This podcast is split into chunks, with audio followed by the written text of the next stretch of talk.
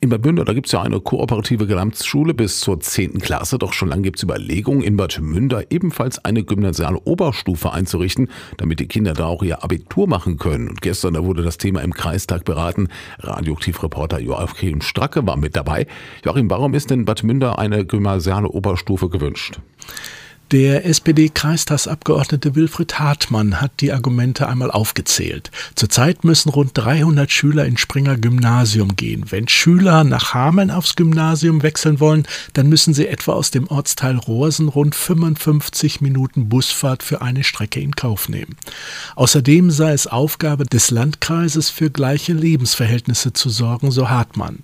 Bad Münder habe eine überdurchschnittliche Bevölkerungsentwicklung bis 2040 und sei insbesondere für junge Familien aus dem Raum Hannover attraktiv wegen der günstigen S-Bahn-Anbindung. Und SPD-Fraktionschef Konstantin Grosch unterstützte, Bad Münder sei das Tor zum Landkreis.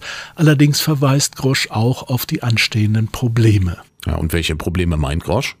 Naja, der Landkreis hat derzeit schon große bauliche Vorhaben mit dem Neubau der Elisabeth-Selbert-Schule in Hameln und dem Neubau der Johann Kummi Emmertal.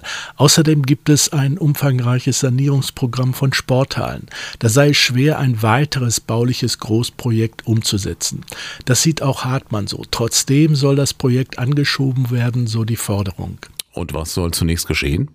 Das Thema soll jetzt im Schulausschuss behandelt werden, so der Beschluss. Mit der Schulleitung sollen Gespräche beginnen, um ein etwaiges Raumprogramm abzuklären und über mögliche Erweiterungsstandorte zu sprechen. Mit dem Land soll über Lösungen für mögliche schulrechtliche Hürden gesprochen werden und im Rahmen eines pädagogischen Konzeptes sollen die berufsbildenden Schulen des Landkreises eingebunden werden. Sind dann die baulichen Planungen für die beiden anderen Schulprojekte abgeschlossen, dann soll es auch bauliche Planung in Bad Münder geben. Und wie waren die Reaktionen aus den Fraktionen? Außer der AfD haben alle Fraktionen den Beschluss mitgetragen. Die AfD lehnt dagegen eine Ausweitung der Gesamtschule ab. Es gebe ja Gymnasien, so Delia Klages.